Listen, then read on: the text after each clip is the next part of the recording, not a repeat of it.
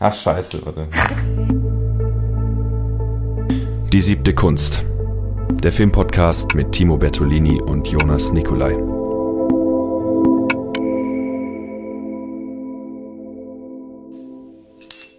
Welches Bier trinkst du heute? Ich trinke heute ein wunderbares Hövels Original aus Dortmund und auch wenn es nicht geploppt hat, ist es immer wieder ein außerordentliches Vergnügen, dieses wohlgeformte Bier aus der Flasche sich einzuverleiben. Und ähm, bevor ich trinke, will ich gleich die Überleitung bauen zum ersten Film der heutigen Stammtischfolge.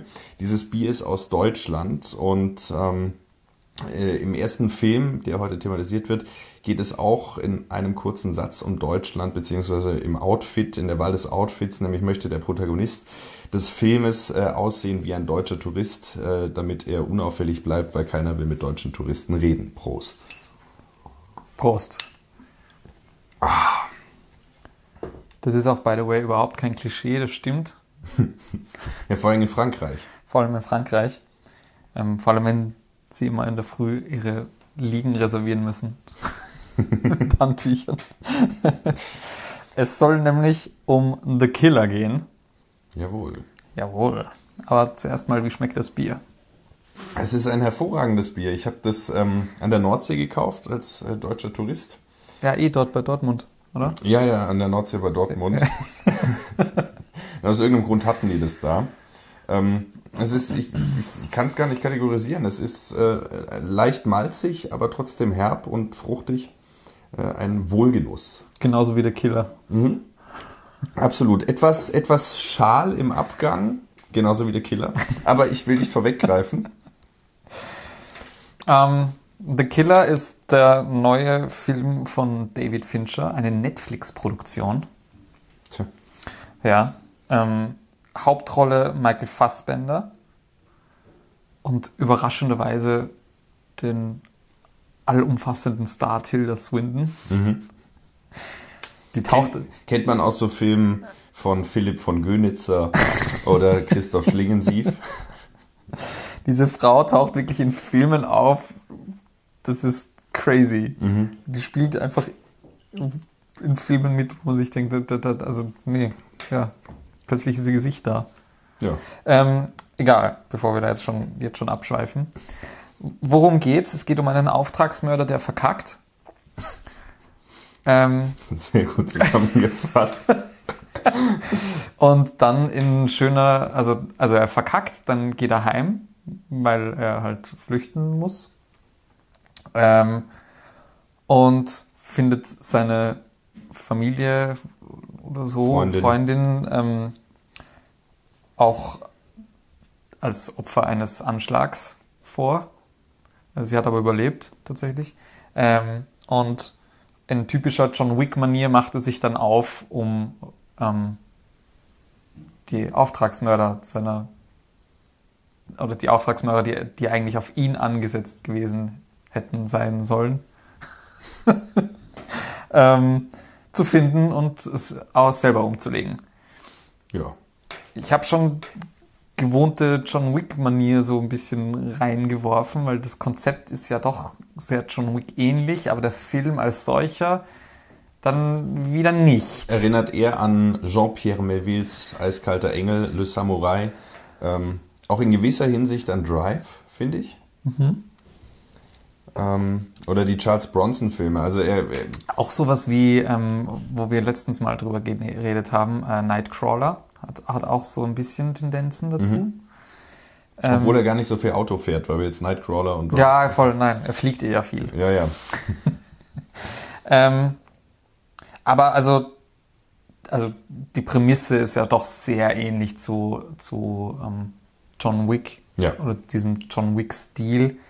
Auch von der Motivation her und von, von dem Hintergrundwissen, das wir kriegen, bleibt sehr flach, ähnlich wie John Wick. Da gibt es nicht, also das, das, das, das ist so ein, ja, okay, jemand wollte meine, meine Freundin umbringen, jetzt bringe ich ihn um und fertig. Mhm. mhm. Aber die Action fehlt zu großen Stücken. Mhm. Also es ist kein Action-Thriller. Es ist fast ein eine Charakterstudie kann man es auch nicht nennen im Stile von Nightcrawler oder Taxi Driver oder so. Er bleibt ja trotz allem sehr kryptisch. Er bleibt sehr kryptisch und man erfährt eigentlich nichts über diese Figur. Ähm, was ist dieser Film? Ich würde sagen, es ist ähm, eine Hommage eben an eine Tradition von Actionfilmen oder von äh, Thriller-Kino äh, der 60er, 70er Jahre, auch 80er Jahre noch, wobei in den 80er Jahren dann äh, dieses Überwältigungs-Action-Kino mit Arnold Schwarzenegger und so weiter auf uns zukommt. Ja, und der ähm, hier so ein bisschen wieder da zurückkehrt. Es ist kein Film, der äh, komplex ist in, in dem, was da geschieht. Und das muss ich sagen, ist einer der großen Pluspunkte. So, wenn ich an vergangene Fincher-Filme denke, Zodiac oder sowas, da passiert dann irgendwie ganz viel und irgendwie ist alles mysteriös und äh, geht dann drei Stunden oder so ähm, ist aber letztendlich dann nicht sonderlich gehaltvoll, wie ich finde. Und hier macht er, ich muss auch an einen Film denken von Steven Spielberg, Duel nämlich. Habe ich nicht gesehen. Der- Ach doch, das ist der, wo sie, mit der, wo sie sich mit den Trucks verfolgen. Genau, der auch eine ganz einfache Prämisse verfolgt und dann einfach Spannung erzeugt mit dem, was geschieht. Es gibt diese Akribie, die von Kalter Hauch äh, von äh, mit Charles Bronson wäre so ein Film, an den ich denken muss. Äh, oder eben auch äh, äh, Le Samurai, äh, der eiskalte Engel, wo eben ganz detailliert gezeigt wird, wie gehen sie vor. Dann äh, das, da, da verwendet er auch hier viel Zeit drauf. Die er erste halbe Stunde, der erste Akt ist nur, nur der gescheiterte Anschlag. Genau. Und der Akt des Anschlags passiert ja dann relativ schnell. Also das ist wirklich nur sehr, sehr langsam der Film überhaupt. Dafür, dass es um einen Auftragsmörder geht eigentlich. Und dann sieht man ihn, wenn er dann zum Beispiel in dieses Hotel rein will am Ende, wie er sich da Zugang verschafft, dann über dieses Fitnessstudio mit einer Kreditkarte, indem er dann vorher dem äh, der Putzkraft da den Schlüssel klaut und so weiter und da ganz kleinteilig und so Liebe mit Liebe zum Detail eigentlich dieses ähm, diese Professionalität, diese Präzision und Kälte gezeigt wird. Es gibt auch meiner Meinung nach eine ganz klare Anspielung auf Leon der Profi. Ähm, wenn er in diesem Hotelzimmer sitzt äh, und äh, das Licht ausmacht und auf dem Stuhl sitzt. Leon sch schläft ja auch nie im Liegen, der sitzt immer auf Ja. diesem Stuhl und ähm, da ist ganz viel davon, äh, von diesen Anspielungen. Der Film atmet die hast- Geschichte seines Genres. Du hast, finde ich, schon zwei Worte jetzt gesagt, die den Film sehr gut charakterisieren. Und zwar Präzision und Kälte. Der Film ist nämlich nicht nur in dem, wie der Killer arbeitet und was er erzählt, wahnsinnig präzise, sondern der Film selber ist auch wahnsinnig präzise in seiner Inszenierung. Also da ist ja, die Bilder sind komplett durchkomponiert, sehr viel digital, witzigerweise. Beziehungsweise bin ich mir teilweise nicht sicher, ob er das, also da sind teilweise, teilweise wirken Sachen digital, die aber nicht digital sind. Also auch die Bewegungen vom Fassbänder sind teilweise, sehen aus wie Cutscenes aus einem Videospiel. Ganz konkretes Videospiel, nämlich ähm, Hitman. Weiß ich nicht, ob du die Hitman-Reihe kennst. Ähm, da spielt man einen Auftragskiller ähm, und du kriegst halt auch irgendwelche Jobs halt, wo es eigentlich nicht besonders wichtig ist, worum es da jetzt geht. Ähm, und du musst dir Zugang zu dem Gebiet schaffen, hast eigentlich kein Knowledge, musst herausfinden, wie verhält sich dein Ziel, wo ist dein Ziel, welche Wege geht's ab, musst du dich verkleiden, wie kriegst du Zugriff zu, äh, Zugang zu unterschiedlichen Plätzen und sowas. Und dieser Film fühlt sich an wie ein Hitman, wie eine Hitman-Verfilmung. Ist basiert ja, glaube ich, auch auf irgendeiner Graphic Novel. Basiert auch auf einer Graphic Novel, ja. Aber die hat auch nichts mit Hitman zu tun, also Okay. keine Ahnung. Aber da ist definitiv Anleihe auch da und auch von diesem visuellen Stil sieht, finde ich, auch durch diese, dieses markante, glänzende Licht mit so ganz starken Schatten, Schatten-Hell-Kontrasten, ähm, sieht das so wahnsinnig Video, äh, Videogame like aus. So als würdest du den Bloom komplett draufdrehen, dass, dass je, die, ganz viele Lensflares hast und alles reflektiert extrem stark und jedes Licht ist scheint richtig und, und diffust das Bild. Und also es ist so Ja, Ja, ich glaube, das hängt mit Finchers Vorgehensweise zusammen. Ich habe mich da jetzt nicht nochmal extra äh, erkundigt, aber ich meine mich zu entsinnen, dass Fincher ein sehr krasser Control-Freak ist. das passt zum Film, ja. Ja, es passt zum Film und äh, was ich gehört habe, dass er auch bei Mank so vorgegangen sein soll.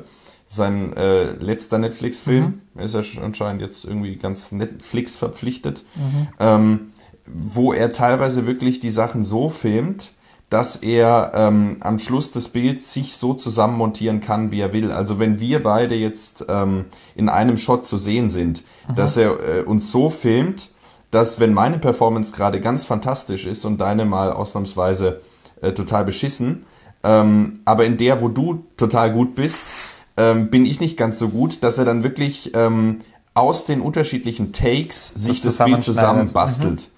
Und das, Das könnte daher rühren, dass er hier diese, diese, diese Künstlichkeit oder dieses artifizielle Bild, was er auch an Reffen erinnert, finde Ja. ich, äh, hat. Und das passt aber gut zu dem Film auch, finde ich. Also auch, auch der Schnitt ist genauso kontrolliert und präzise. Die Kameraführung bis auf einige wenige Momente ist eigentlich statisch.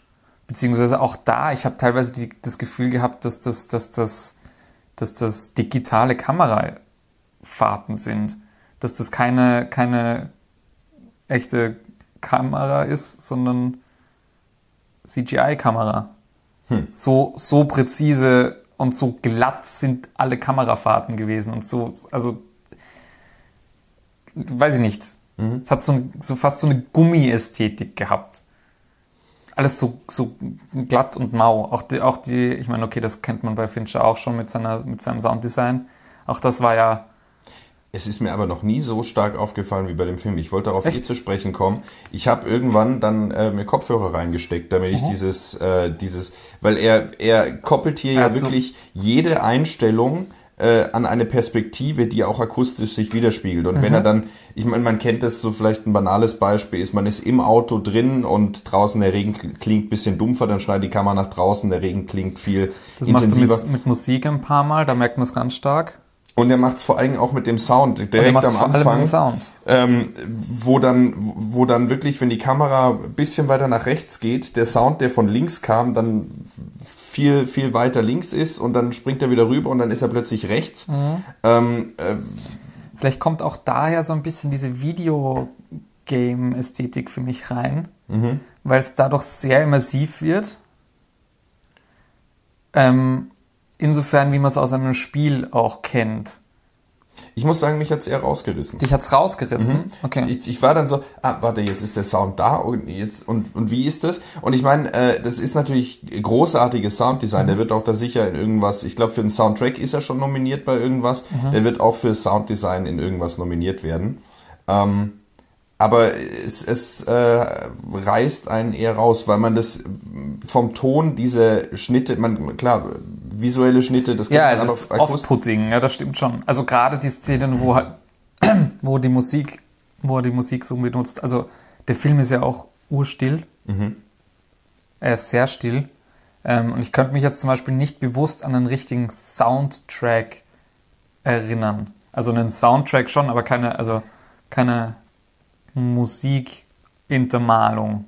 Es gibt eine aktiv. Szene, die sehr, finde ich, da äh, äh, auffällig ist und auch finde ich, ich finde ich finde den Soundtrack großartig. Ähm, die Szene, wo er bei, ähm, bei der Hälfte ungefähr bei einem Strandhaus ist, mit dem Hund auch.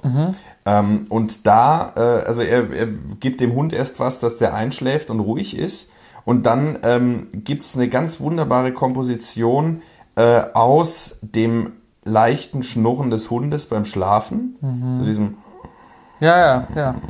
und Ja, das geht stimmt, dann das über in so ein ganz Sounds. dumpfes Wummern über und man weiß nicht, ist das jetzt das überhaupt ist- hier drin oder ist es der Nachbar, der gerade irgendwie ein Loch Ja, in die ja, Wand bohrt aber das oder ist ist- es der Hund? Aber das ist das, was ich meine. Ich, die Soundkulisse ja, aber keine Musik. Aber das ist dann Musik. Das, das ist dann Musik, aber es ist, es, das vermischt sich so stark mit dem Diegetischen und mit, mit anderem zusammen, dass es nicht musikalisch ist, mal ganz vorsichtig ausgedrückt. Ähm, es ist, also, es ist, es ist ein sehr atmosphärischer Soundtrack, ja, aber auch da ist nicht ist, ist es nicht klar als, als Musik gekennzeichnet vom Film. Und diese paar, paar Momente, wo tatsächlich Musik vorkommt, ist sehr klar, dass das diegetische Musik ist. Das stimmt, er Das ist hört auch- ja dann immer auf Kopfhörer. Genau, und Musik. das ist sehr komisch, wenn man dann ihn sieht und dann hört man es ganz laut und dann sieht man wieder ein Fenster und dann ist es wieder nur im Hintergrund dumpf und dann Ja, es ist also, genau andersrum. Ist es andersrum gewesen? Ja, ähm, man sieht dann aus dem Fenster raus und hört die Musik ganz laut und dann geht die Kamera wieder auf ihn und Ah ja, ja, das hört, aber macht ja Sinn, weil es ist Genau. seine Poff und wieder nicht. Das ist eine Poff, ich bitte dich. POV. ähm, nein, äh, aber das ist interessant, weil er da über den Sound nämlich dann was erzählt, was aus dem Bild nicht zwangsläufig hervorgeht. Mhm. Dass es nämlich seine POV ist. Das- Überhaupt, der Film ist sehr, sehr viel aus seiner POV. Ich kann mich auch an eine, an eine Einstellung erinnern, ähm, wo er auf den Strand schaut, aber nicht, nicht da, wo er zu dem, wo zu, zu diesem buffed Dude geht. Ähm, und einfach, einfach nur, ich glaube, da, wo er gerade nach, nach, äh, wo ist das, Kuba? Irgendwo Dominican Republic, irgendwie so, ich weiß es nicht mehr. Irgendwo da halt. Es gibt viele Ort, Ortswechsel und, Ja. glaube ich, sechs Kapitel und einen Epilog. Ja. Ähm, da gibt's auch eine Einstellung, die, die wie so eine Third-Person-Perspective wirkt von einem Videospiel. Also es gibt wirklich ganz viele Dinge, die mich an das erinnert haben. Auch bei Hitman zum Beispiel, die Kapitelüberschriften, die sind genauso, wie es Hitman macht. Genauso. Ähm, ja, Eine Frage ähm, oder zwei Fragen. ja. Ähm, die erste Frage ist, ich habe irgendwo gelesen, dass äh, dieser Film der Versuch einer Dekonstruktion seines Genres sei. Ich kann das genau an einem Punkt festmachen, nämlich, dass er so im Stil von True Detective am Anfang äh, der Film diesen Voice-Over etabliert, wo er so die Regeln sagt, ja, ähm, mach äh, deine Arbeit, verfolge keine eigenen Interessen, hab keine Empathie und so weiter, improvisiere nicht und so. Ähm, so, wo man sich denkt, ja, das hat man oft gesehen, hier irgendein cooler Actionheld, der Voice-Over, äh, einmal Voice-Over was sagt. Und spannend wird dann relativ schnell, eigentlich ab dem Moment, wo das, äh, wo das Attentat schief geht, äh, immer mehr Diskrepanzen zwischen seinen Prinzipien, die er uns übers Voice-Over Es eintrichtert. bricht ja auch immer mehr ein. Genau. Äh, Also es ist ja, Entschuldigung. Nein, nein, aber genau das finde ich spannend, dass da diese, dass diese Diskrepanz sich aufmacht, es einbricht, dass es aufreißt und aber ansonsten äh, sehe ich keine, oder jetzt frage ich mal, ähm, siehst du an, oder würdest du dem zustimmen? Ist es eine Dekonstruktion dieses Genres? Nicht wirklich. Hm, eben. Ähm, es ist ein untypischer Film für sein Genre, Ein anachronistischer vielleicht. ja. Ähm, aber auch das nicht mehr so ganz, weil er sich so sehr dieser John Wick-Ästhetik bedient und diesem John Wick-Stil bedient. Und äh, also man kann, finde ich, langsam sogar schon fast sagen, dass das echt so, so eine neue Richtung ist, in die sich dieses Genre fast ent- entwickelt. Hoffentlich. Hoffentlich, ja. Und ich meine, das ist jetzt der erste Film, den ich gesehen habe, wo ich sage, okay, das hat wirklich nichts mit den Leuten von John Wick zu tun, also nicht mal ein Producer oder irgendwas. Und ist trotzdem sehr ähnlich. Nicht nur Sisu, Nobody, keine Ahnung. Da war immer zumindest eine Person irgendwie auch bei John Wick beteiligt gewesen. Da jetzt von einem Kernstab, nenne ich es jetzt mal, weiß ich nicht, vielleicht irgendein Runner schon am selben Set gewesen, aber die, die Leute mit Einfluss nicht, Ja. sagen wir es so. Ähm, also insofern, weiß ich nicht, glaube ich fast mehr, dass an dem Film eine Bewegung innerhalb des Genres sich nochmal klarer herauszeichnet, als dass es eine Kon Dekonstruktion des Genres ist. Wobei man schon sagen kann, dass es vielleicht so ein Stück weit eine ist, wie es auch John Wick ist. Insofern, dass es einfach Dinge anders macht als bisher, aber es stellt nicht aus, dass es, wie es früher gemacht wurde. Das finde ich nicht. Ja. Das wäre dann die Dekonstruktion und das macht der Film aber nicht. Er zeigt vielleicht insofern, dass er es so anders macht, wei- weist er so ein bisschen darauf hin, wie es davor oder wie es andere Filme gemacht haben. Ähm, aber das ist, glaube ich, nicht, das ist keine Dekonstruktion, sondern das ist ein Nebeneffekt. Okay, ne? Vielleicht kann man sich, Spoiler-Alarm, äh, noch über äh, das Ende hin dem äh, Film annähern. Ähm, Ich hatte schon angedeutet, also äh, nochmal ein Lob an das Bier, es wird natürlich nicht schal im Abgang wie der Killer, aber vielleicht findest du auch nicht, dass der Killer gegen Ende hin abflacht. Ich finde nicht, dass er abflacht. Ich finde das Ende eigentlich gar nicht schlecht tatsächlich. Ähm, keine Ahnung, ich habe ich, ich hab nicht viele Filme von Fincher gesehen. Die, die ich gesehen habe, sind von den Enden her immer alle relativ ähnlich. Also hat er doch, er macht, macht doch ganz gerne mal so Big Plot Twists. Ja, Fight Ähm, Club halt, ne? Na, Fight Club, ja, aber Seven auch. So halb. Mit dem What's in the box? Ja, ähm, ähm, ja, weiß ich nicht, wie das jetzt dann so bei anderen Filmen noch ist. Ich meine, gut, Zodiac bleibt halt offen, weil bleibt halt offen. Soweit ich die äh, äh, Panic Room in Erinnerung habe, ist es auch ein relativ geradlinig erzählter Actionfilm, Mhm. den ich übrigens äh, neben Seven für, für seinen besten halte und The Killer. Mhm. Also mit Zodiac konnte ich wenig anfangen, Mank Habe ich War nicht gesehen. mittelmäßig. Aber der hat ja auch ganz schlechte Reviews gekriegt. Ja, und, und Fight Club ist einfach einer wahrscheinlich der überbewertesten Filme der 90er, aber jetzt gibt's Aber wieder, gut. Jetzt gibt's wieder ein D-Abo-Regen. äh, Entschuldigung. Ja, ist eh ein guter Film, aber er ist überbewertet. Ja, ich meine, ganz ehrlich, Da- Dark Knight ist auch überbewertet. Er ist ein guter Film, aber es ist nicht der Film, wie er ausgemacht wird. Aber egal. Ja. bevor wir noch wer verlieren, nein. ähm, Finde ich das Ende ganz, ganz passend eigentlich. Es passt zum restlichen Film. Es ist nämlich sehr unspektakulär. Ja. Da ist er vielleicht eine Dekonstruktion an diesen, an diesen Plot-Twists enden, wie es Fincher selber schon gemacht hat und wie man es vielleicht auch aus Oldboy kennt und so. Da in dem Aspekt ja. Aber auch da, ich finde, also da ist er dann auch nicht geradlinig. Er hat ja doch seinen Plot-Twist. Nur ist er so ernüchternd. Aber das finde ich, das finde ich gut. Ich mag das irgendwie. Das passt zu Das ist Film. kein wirklicher Plot-Twist, das ist einfach nur eine Wendung in seinem Verhalten. es ist eine Wendung in seinem Verhalten. Das ist halt schon, na, der Film, also viel aus, aus dem Mysterium des Films ist halt schon, dass man herausfinden will, okay, wer ist jetzt irgendwie so der, der Auftraggeber, der die Auftragsmörder an, auf ihn angesetzt hat. Und im Ja. Endeffekt ist es, stellt sich heraus, dass der, der der Auftragsgeber ist, das eigentlich gar nicht gemacht hat oder schon, aber eigentlich nicht mit dem Bewusstsein, was da passiert und eigentlich will es eh gar nicht und eigentlich haben die kein Problem und dann geht er halt und dann ist der Film vorbei. Ja, aber die Frage ist ja, und die, die fin- äh, eine Frage bleibt offen. Ein sehr pazifistisches Ende für einen sehr nicht pazifistischen Film. Da- Dagegen habe ich ja nichts. Ich bin ja, ich bin ja Pazifist, aber ähm, was ich äh, mich frage Wollte ich jetzt auch nicht unterstellen. nein, nein. Ähm, was ich mich frage, ich bin übrigens wirklich Pazifist, anders, aber keine politische Diskussion. ähm, jedenfalls äh, ist es ja so, dass äh, bei John Wick die Frage dann gestellt wird, kann es einen Ausweg geben? Und bei John Wick ist die Antwort äh, nein. Es gibt nur einen Ausweg. Und das ist der Tod. Und hier sitzt er dann am Schluss mit seiner Freundin am Strand. Aber die Frage ist, also dieser andere, der, der der scheint ja da irgendwie ganz nett zu sein mit zwei, zwei Flaschen Rotwein und sagt, ich habe von nichts gewusst und er geht ja dann. Aber ähm, ob der dann wirklich nichts macht, ist die Frage. Kommen die nicht noch? Also das äh, kommen Er hat ja mit dem Auge gezuckt, na keine Ahnung. Nein, aber es ist doch, es ist doch die Frage, kann es diesen Ausweg geben? Und der Film sagt, okay, ich vergebe ihm jetzt. Und das ist der Ausweg. Das geht so schnell, das ist so kurz und diese Fragen bleiben hängen, aber auch nicht in einem fruchtbaren Sinne, in, in, in dem Sinne von, äh, jetzt kann jeder da interpretieren und ähm, äh, äh, Ending Explained Videos machen, äh, sondern es ist halt einfach, es wirkt für mich so, äh, Viertelstunde Zeit gehabt, noch schnell irgendwie ein Ende hingeschrieben. Sage ich jetzt mal provokant so. Es, es wirkt so nach einem, okay, wild, wild assumption.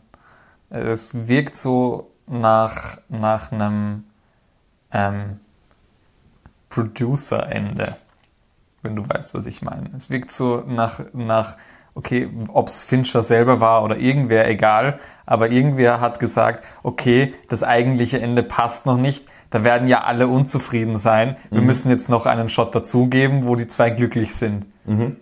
So wirkt dieses Ende. Das ist eine gute der- Annahme, weil der Punkt, wo er rausgeht von diesem Gespräch, da ist der Film vorbei. Und wenn es da aufhört, ist es gut. Weil das ist so dieses, okay, wir gehen auseinander, wir haben uns jetzt doch nicht gekillt, alles ist fein, fertig. Aber er hat auch nicht seinen Job aufgegeben, er weiß nicht, wie es jetzt weitergeht mit ihm, man hat keine Ahnung. Und dann kommt noch so dieses, ach ja, wir brauchen noch einen Epilog. Äh, ja, okay, er kommt halt wieder mit seiner Freundin zusammen und alles ist gut. Aber sie sind trotzdem noch gepeinigt von dem, was sie erlebt haben. Ja, diesen Aha. Shot am Wasser hätte es nicht gebraucht. Nee, ja. den hätte es wirklich nicht gebraucht. Den habe ich auch kurzzeitig vergessen. Film, Filme am richtigen Zeitpunkt zu beenden, ist eine ganz große Kunst. Genau. Der Film, den ich gleich besprechen werde, mhm. ähm, schafft das. Ich kann mich, also ja, okay, ja, ja, ja, ja, ja. Beziehungsweise eher. Ich kann mich nicht mehr an genaues Ende erinnern, ich nur noch umgekehrt. Dann, dann gehen wir ja. weiter oder willst du noch was zu The Killer sagen? Weil wir sind auch jetzt schon. Hm, weiß ich nicht. Hm, Schaut ihn euch an, finde ich. Es ist eine Erfrischung. Es ist eine Erfrischung. Und er regt doch schon irgendwie so ein bisschen zum Nachdenken an, auch wenn ich es nicht ganz, aber also nicht, nicht oh. thematisch, sondern ja. weiß ich nicht. Das ist so ein Film, der mich im Nachhinein noch so ein bisschen beschäftigt. Mhm. Doch, das ist, also, es ist natürlich eben einerseits dieser filmhistorische Abriss, mhm. ähm, eine Auseinandersetzung mit dem eigenen Genre. Mhm. Er spielt natürlich mit gewissen Klischees, mhm aber äh, weiß das und äh, sagt aber ganz bewusst, mir geht's nicht darum, jetzt die äh, originellste Geschichte aller Zeiten zu erzählen. Ich habe diese Grundprämisse und die erzähle ich. Ja. Kino der Reduktion, das ist was, was selten wird. Stichwort diese ganzen Marvel-Filme, die dreieinhalb Stunden gehen, äh, wo du, äh, wo du äh, den Plot innerhalb von zwei Stunden zusammenfassen musst, um irgendwie mhm. zu verstehen, wer da mit wem auf welchem Planeten, mit welchem Superstein und in dem Universum, um ein Portal zu schaffen, das in diese Welt führt. Benutzt um die McGuffins so, wie sie sein sollen. Ja. Ein, ein. Ein McGuffin, nicht erklären was. Ja, geradlinig, ja und nicht Pseudokomplexität. Ja. Er ist auch nicht länger, als er sein muss. Ja, da war ich Bis auch. Bis auf den letzten Shot. Ich, Aber ich war auch dankbar. Ich dachte, jetzt kommt wieder so ein Zodiac-Ding, zweieinhalb Stunden, irgendwie ja. Leute sind da und es ist ganz komplex, aber es bleibt nichts hängen. Aber zwei Stunden, ja. kurz knackig, wundervoll. Präzise. Präzise. Und kalt. Ein ganz anderer Film, der ähm, nicht zwei Stunden geht, sondern fünfeinhalb Zwei Stunden. Teile. Ja, äh, hat zwei Teile im Director's Cut und geht dann fünfeinhalb Stunden. Ist Nymphomaniac von Lars von Trier. Ich habe diesen Film jetzt ähm, gestern nochmal gesehen und es ist immer noch ein fantastisches Vergnügen, sich dieses äh, Meisterwerk des Opus Magnum äh, von Lars von Trier anzuschauen. Ähm, was kann man über Nymphomaniac sagen? Also die meisten werden ihn wahrscheinlich kennen, weil er nicht. Nein, die meisten, der Film, das darf man nicht unterschätzen, hat, obwohl er dann, äh, wenn man ihn tatsächlich anguckt, so eine Unzugänglichkeit vielleicht bietet, indem er so lang ist und den dann ganz viel ähm, mit, mit Verweisen in die Kunsthistorie, in die Mathematik und so weiter gearbeitet wird, mit klassischer Musik, äh, er ist sehr langsam und so weiter, aber hatte natürlich trotzdem äh, mehrere geniale Prämissen, die dafür sorgen, dass der Film sich fantastisch verkaufen lässt. Also wir haben einerseits einen Film mit echtem Sex. Wir haben einen Film mit Charlotte Gainsbourg, Stellan Skarsgård, Stacey Martin, mit Shia LaBeouf, mit Uma Thurman, mit Willem Dafoe, mit Udo Kier. Ähm, ich glaube trotzdem, dass Christian dass, Slater übrigens auch. Ich glaube trotzdem, Jimmy dass er nicht so bekannt ist, wie du es gern hättest. Also ich meine, klar, viele werden ihn kennen, aber ich glaube nicht, dass ihn, also es ist kein Ah ja, klar, kennt man. Nee, ja, aber zumindest es werden, es werden, der wird, wird vielen was sagen, denke ich, gerade auch bei, bei unserem Publikum. Ja, ähm, das schon. Vielleicht mal kurz, vielleicht kurz zur Handlung. Ähm, es geht letztendlich um die Nymphomanin äh, Joe, die ähm, zu Anfang eben verprügelt in einer Gosse aufgefunden wird von äh, Stellan Skarsgård Seligmann äh, und der sie dann mit zu sich nach Hause nimmt und sie fühlt sich sicher und erzählt ihm dann ihre Lebensgeschichte als Nymphomanin. Mhm. Und ähm, das ist in acht Kapitel unterteilt ähm, und ist eigentlich eine Studie von Sexualität, von Sexsucht. Ähm, der Film wird als äh, häufig als dritter Teil der Trilogie der Depressionen angesehen oder ähm, als äh, dritter Teil der Charlotte Gainsbourg Trilogie, 2009 Antichrist, 2011 Melancholia, über den es auch eine Folge gibt, mal auschecken, ist super. Äh, und dann eben 2013 Nymphomaniac. Aber du hast ihn ja auch gesehen. Ähm, ich werfe dich jetzt bewusst mal ins kalte Wasser. Oh je. Ein Wort, worum geht's in dem Film? Und sag jetzt nicht Sexsucht. Naja, das, der Titel sagt's ja schon.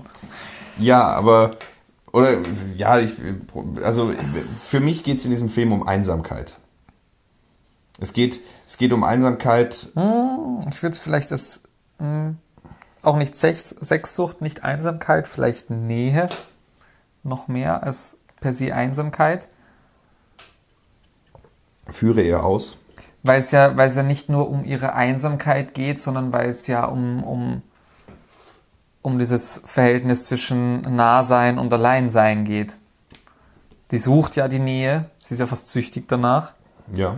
Ähm, und ja, sie fühlt sich wahnsinnig einsam oder kämpft mit der Einsamkeit oder Einsamkeit wird halt, also ich finde Nähe passt fast besser. Ja, aber Nähe in der Nähe find, findet sie ja auch nur Einsamkeit. Eh, aber das ist, finde ich, fast noch offener und legt sich besser auf den Film drauf. Aber natürlich im Aspekt Einsamkeit. Wenn du, aber wenn du ein Wort haben willst, tendiere ich eher zu Nähe als zur Mhm. Okay. Einsamkeit. Nein, aber es ähm, ist ja auch egal. Darum geht's nämlich eigentlich gar nicht. Nein, aber es ist, äh, es ist ein Film, der ganz viele ähm, Diskurse in sich verhandelt, der Sexualität durchexerziert. Äh, es gibt alles Mögliche. Es gibt die frühkindlichen erotischen Erfahrungen. Es gibt das erste Mal. Es gibt ähm, Sadomasochismus. Es gibt äh, Doppelpenetration. Es gibt äh, Homosexualität. Es gibt ähm, Abtreibung. es gibt Abtreibung. Es gibt es gibt Liebe. Es gibt Sexualität ohne Liebe. Es gibt Missbrauch. Es gibt Missbrauch. Ähm, es gibt auch in gewisser Weise Pädophilie. Äh, Im zweiten Teil zumindest im Ansatz.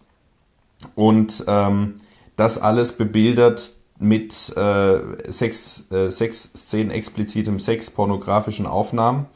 Ähm, und ganz vielen Verweisen äh, eben in, in Kunstgeschichte, in die, in die Mathematik, in, in Geistes- und Naturwissenschaften, die sich, und diese ganze Geschichte entfaltet sich eben oder entspinnt sich um diesen Dialog, den Seligmann, der ein, ähm, äh, eine Jungfrau ist äh, und dieser ähm, viel äh, herumgekommenen Joe.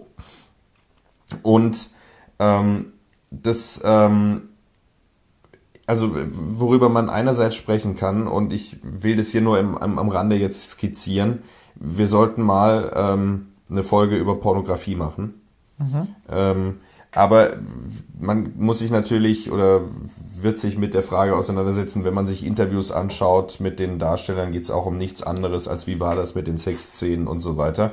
Aber man muss sich natürlich dann trotzdem mit auseinandersetzen, gerade äh, gerade in der Literatur und im Surrealismus, ähm, Marquis de Sade, Frankreich, äh, ganz viele Felder, aber einfach so assoziativ, äh, ist ja Pornografie und Obszönität ein Phänomen. Und Lars von Trier ähm, ist auch ein Regisseur, der die Diskurse kennt, der die äh, geisteswissenschaftlichen Auseinandersetzungen kennt, Stichwort Laura Mulvey, Stichwort Antichrist, ähm, und dann seine Version daraus macht. Ja. Also, ähm, und wenn man sich mit der Frage auseinandersetzt, ob das pornografisch ist, was da passiert, ähm, und ob man das machen kann, das ist dann, das ist eine Frage, die mich weniger interessiert. Ich würde sie beantworten mit Ja. Aber ich äh, möchte hier einmal äh, so frei sein und kurz Literatur zu Rate ziehen. Äh, Susan Sonntag, Gesten radikalen Willens, in dem wunderbaren Essay über Pornografie. Ähm, schreibt sie, und ich, ich lese das vor aus dem Grund, weil es diesen Kult gibt, ähm, extreme Darstellungen immer zu rechtfertigen. So, äh, ja, was ist die Message dahinter und so weiter. Und man kann dann auch hier anfangen zu sagen, ja, aber er versucht es ja intellektuell verhan zu verhandeln und so weiter. Und das tut er auch. Aber es ist so die These von Susan Sontag und ich würde mich dem anschließen, weil ich finde es äh, der Pornografie äh, ein Existenzrecht als, autono als autonome Kunstform einräumt, äh, sehr, äh, sehr zutreffend, was sie da schreibt. Ähm, denn Pornografie kann sich nicht selbst parodieren.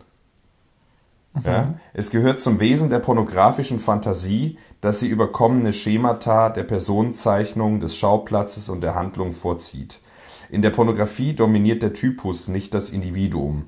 Eine Parodie der Pornografie bleibt stets eine Pornografie, soweit sie überhaupt kompetent ist. Die Parodie zählt sogar zu den geläufigsten Formen pornografischen Schreibens. Saad selber benutzt sie nicht selten, wenn er die Moralis moralistischen Werke Richardsons umkehrte, in denen weibliche Tugend, sei es durch ein Nein oder durch anschließendes Sterben, allemal den Sieg über die männliche Lüsternheit davonträgt. Im Fall der Histoire d'eau wäre es treffender, wenn man von einer Verwendung Saads statt von einer Parodie auf ihn spräche. Sie bezieht sich da jetzt auf die Geschichte der O von Pauline Riage und mhm. Marquis de Sade, 120 Tage von Sodom. Aber es ist, denke ich, ein entscheidender Punkt zu sagen, ähm, es ist Pornografie, was wir hier sehen. Mhm. Und nicht nur, nicht aber nicht nur, sondern und nicht vielleicht nur. nicht sexualisierte Pornografie. Also nicht. Naja, es ist nicht zur Unterhaltung eingesetzt per se. Naja, es, es, sie bietet ja schon Schauwerte. Aber ähm, also mir persönlich ging es auch so, als ich diesen Film gesehen habe, dass ich ähm, beim ersten Mal eine, eine Unlust in mir gespürt habe, die sich über mehrere, mehr, mehrere Tage hingezogen hat. Und also dieser Film ist auch, äh, finde ich, wenn man ihn sich zur Gänze anschaut, ähm, nicht erregend in irgendeiner ja, Form oder genau. stimulierend. Aber nichtsdestotrotz findet man natürlich die Sexszenen auf Pornhub und Nacktbilder im Internet und so weiter. Sicher.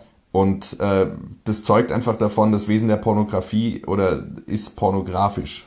So. Und äh, der wesentliche Unterschied wäre dann für Susan Sonntag äh, zwischen Obszönität und Pornografie. Noch ein Zitat aus demselben Aussatz. äh, Aufsatz. Wenn die pornografische Fantasie konsequent ist, das heißt, wenn sie allein auf den Genuss der Übertretung ausgerichtet ist und nicht auf den bloßen Genuss als solchen, dann ist der Tod das einzig mögliche Ende ihrer Odyssee. Ähm, jetzt kann man darüber, oh jetzt kann man darüber sprechen. Jetzt biege ich wieder den Bogen zu dem Film nach, nach diesem äh, kleinen Exkurs.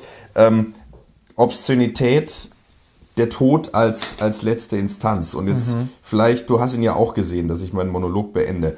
Ähm, führt dieser Film ja ähm, eigentlich eine ausweglose Situation herbei. Sie äh, hat einen, am Abend acht Typen da und hat dann Zeitplan und so weiter. Es führt zu keiner Erfüllung. Dann findet sie die Liebe, spürt aber nichts mehr in ihrer, ich benutze das Wort jetzt sozusagen im Sinne des Films Fotze. Und dann ähm, sucht sie durch Gewalt es wiederherzustellen, was dann aber die Langzeitfolge hat, dass sie eigentlich da unten ein äh, verwundetes Wrack hat und zu keinerlei sexueller ähm, Sache mehr äh, fähig ist. Mhm. Dann verliert sie ihr Umfeld, will irgendwo hinweg sitzt bei diesem Seligmann und ähm, dann gibt es dieses Ende, was mit dem Tod Seligmanns endet und mit ihrer Flucht. Aber mhm. wohin flieht sie? Welche, welchen Ausweg kann es geben? Und es kann keinen Ausweg geben. Nee.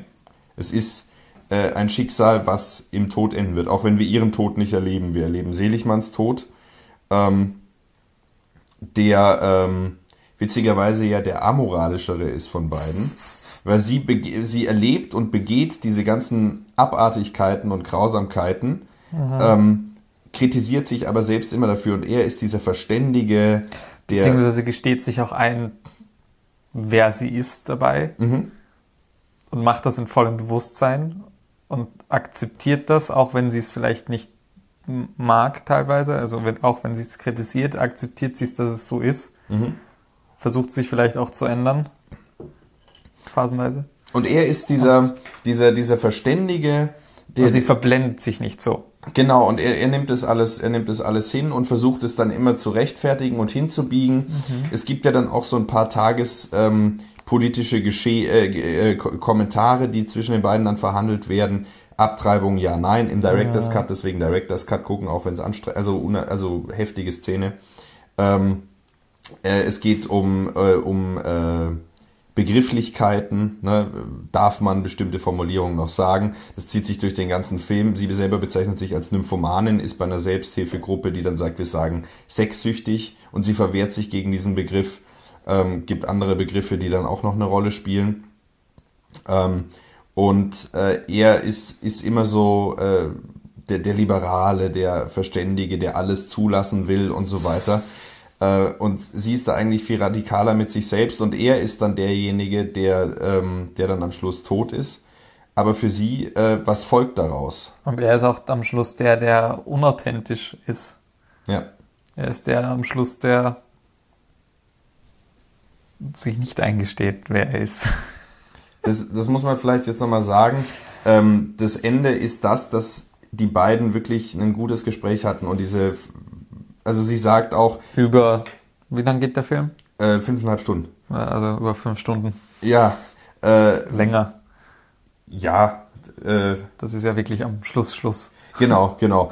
Ähm, gibt es diesen Moment, wo sie sagt, du bist wahrscheinlich der erste, einzige, der erste wirkliche Freund, den ich habe. Und dann legt sie sich schlafen und er geht raus. Und ich weiß noch ganz genau, jetzt bin ich wieder bei diesem Punkt mit dem Ende, das richtige Ende finden. Dachte, um Gottes Willen, ich hatte damals noch nicht so viel Lars von Trier gesehen. Ich hatte noch kein Vertrauen in ihn. Heute würde ich sowas natürlich nicht mehr denken. Mach das jetzt nicht kaputt. Also man könnte sich ja vorstellen, jetzt in ihm die wahre Liebe zu finden und so weiter, vielleicht die platonische Liebe, er ist asexueller. Aber nein, was passiert? Er kommt rein, nackt und versucht sich, während sie schläft, an ihr zu vergehen. Es gibt keinen Ausweg. Es gibt Sex, es, sie ist nicht sexsüchtig. Sie ist nicht etwas, das man therapieren kann. Der, sie ist, wie sie ist, sie ist Nymphomanin und das führt in den Tod. Und damit, deswegen Susan Sonntag steht, finde ich, Lars von Trier definitiv in der Tradition von Georges Bataille, auf den sie sich da bezieht. Und setzt eigentlich das äh, in letzter Instanz um, was äh, Bataille, was Henry Miller, was Bukowski vielleicht auch ähm, versucht haben. Und äh, äh, natürlich Jelinek. Er ist, ich bin ja, ich bin ja der festen Auffassung, dass, dass Lars von Trier ein sehr feministischer Filmemacher ist. Und deswegen. Oh, da könnte man auch drüber reden. ja, absolut. Aber ja, Ähm, sehe ich. äh, dass er, dass er in diesem, äh, dass er in dieser Ausweglosigkeit einerseits und eben durch die Perspektive einer Frau ähm, viel näher bei Jelinek ist als vielleicht bei den genannten, aber eben doch in dieser Tradition steht. Ja. Und ähm, das wäre was, was man ausführlich noch untersuchen könnte.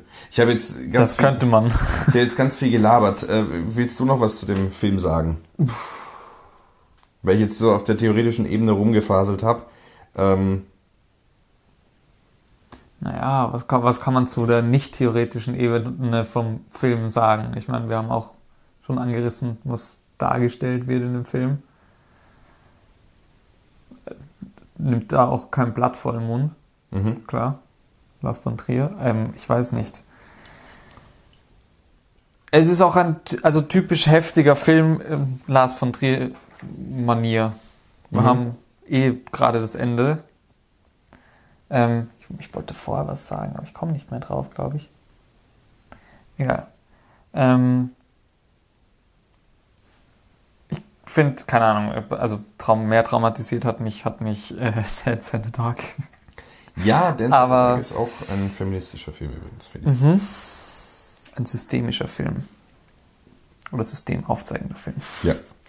Ähm, ich finde, man kann auch ganz viel im, also ich finde, eh, du hast es so angerissen, die Fragen, die, die zwei, die tagespolitischen Fragen, die zwei irgendwie auch diskutieren. Man kann auch ganz viel aus dem Film herausgreifen und finde ich, finde ich als Anreiz für Diskussionsthemen nehmen, weil er nicht per se, also ich, äh, er stellt, finde ich, viele diese, diese doch sehr extremen Sachen, die er da anreißt, Vergewaltigung, die Abtreibung äh, etc., ähm, die Sexsucht, die Taubheit, was auch immer, die emotionale Taubheit, ähm, stellt er vor allem sehr aus, ähm, auf eine sehr rohe Art und Weise und ist mh, nicht sehr wertend. Nee. Ich würde nicht sagen, dass er gar nicht wertend ist. Aber es wird immer aufgehoben dadurch, dass man zwei Meinungen hat, die dann Genau. im Raum stehen. Ich, ich, ähm, und das finde ich nämlich sehr zwei konträre Meinungen oft. Halt Seligmann und sie. Ja, also Ähm, Abtreibung ja oder nein, so. Genau, und, Und zeigt die- dann ein Beispiel. Also er wirft so diese Fragen in den Raum, zeigt ein Beispiel und dann lässt das so ein bisschen offen stehen. Und referiert aber auch dann im Nachhinein dann noch das Gezeigte. Also er sagt Ja. dann, er sagt dann, ja, was soll das denn, das so drastisch zu zeigen oder zu erzählen in dem Fall? Und er hat es gerade gezeigt. Und es ist auch interessant, dass ähm, man, finde ich, doch erahnen kann, was Lars von Trier denkt, nämlich sagt sie tendenziell eher das, was er denkt. und Seligmann ist so wahrscheinlich dieser ähm, gemäßigt linksliberale Mainstream, äh, wo er als äh, Linker schon auch in Opposition steht. Aber er referiert natürlich auch sich immer selber und das, äh, den Film auf so einer Metaebene, indem er dann seine eigenen Filme zitiert, durch Einblendungen, durch dieselbe Musikwahl, Stichwort Antichrist Baby auf dem Fenster. Ähm, äh, und äh, äh, zum Beispiel auch, das ist mir gestern nochmal aufgefallen, das ist glaube ich auch nur im Director's Cut, ähm, dass er, dass er an einer, also Joe vergleicht sich an einer Stelle mit Hitler. Echt? Und, und, und, äh, und Seligmann sagt dann, naja, das ist ja wohl das Letzte jetzt hier noch zu sagen, dass du mit Hitler sympathisierst. Ja. Wo natürlich dann im wissenden Publikum äh, die Glocken angehen und schreien, kann 2011 Melancholia Pressekonferenz, I understand Hitler. Ähm, das regt ja dann auch die Leute wieder auf. Aber für mich ist es eigentlich, also so, ja, ich bin so selbstbezogen und prätentiös. Aber für mich ist es eigentlich die Konse eine konsequente, auch immer wieder Selbsthinterfragung des eigenen Schaffens. Also, ähm, ich finde auch, dass der Film Kritik zulässt an der Darstellung. Ja. Muss man diese Abtreibung in dieser krassen Darstellung zeigen, weil Ja. es ist ja nicht eine medizinische Abtreibung, die wir hier sehen, sondern nein, sie geht da mit Stricknadeln rein. Das ist eine eigene. Ja, ähm, inklusive Ultraschallaufnahmen. ja.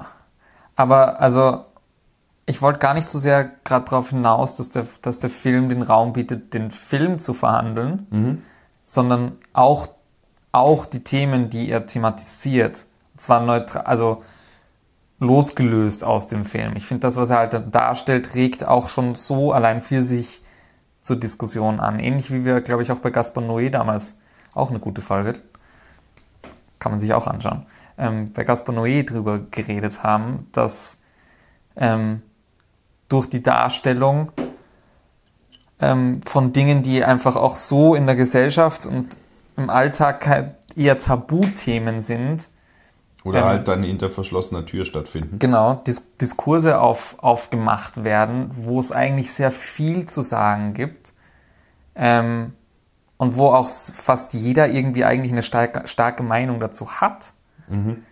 Ähm, da macht der Film, finde ich, auch ganz viele Fragen auf, zeigt, bietet Material irgendwie sozusagen und, und um das weiter zu verhandeln. Absolut. Und trotzdem, das ist äh, was, was ich, obwohl wir jetzt und vor allem ich da mit äh, Susan Sonntag dann ganz viel theoretisch gelabert hat, habe, haben, ähm, habe, ähm, ähm, möchte ich, und das habe ich in der Melancholia-Folge, glaube ich, auch schon gesagt, äh, wirklich sagen, dieser Film funktioniert auch, wenn man diesen ganzen intellektuellen Bullshit, den der Film auch selber kennt. enthält, äh, nicht kennt, ausblendet, weglässt. Denn, Ja, wobei- und, und- und da ja, bin ich wieder, okay. Entschuldigung, bin ich wieder bei meiner äh, äh, These, dass es um Einsamkeit geht. Dieser Film ist, und ich habe dieses Zitat nicht gefunden, ich habe vorher gesucht, bei Susan Sonntag steht es, glaube ich, dass Georges Bataille gesagt hat, seine äh, perversen Geschichten da, die Geschichte der O, äh, die Geschichte des Auges, äh, O ist Reage, äh, und ähm, äh, Madame Edwarda oder sowas, dass es sagt, das ist eigentlich für die ganzen Leute, die sich einsam fühlen, die verzweifelt sind, die keinen Ausweg sehen. Und deswegen ist es in erster Linie eigentlich ein Werk, was ähm, trotz dieser ganzen Drastik und der sowieso wunderschönen Bilder und es ist sowieso ein ganz geringer Anteil mit explizitem Sex und mit drastischen Darstellungen. Es ist in, Gering. Verhältnismäßig. Verhältnismäßig. Nein, es wird immer verhältnismäßig zur Länge des Films, ja. Verhältnismäßig zu anderen Filmen, nein. Nein, aber es wird immer darüber, Lars von Trier, der Provokateur und der so drastisch ist und so weiter. Und Er dann wird provoziert ja.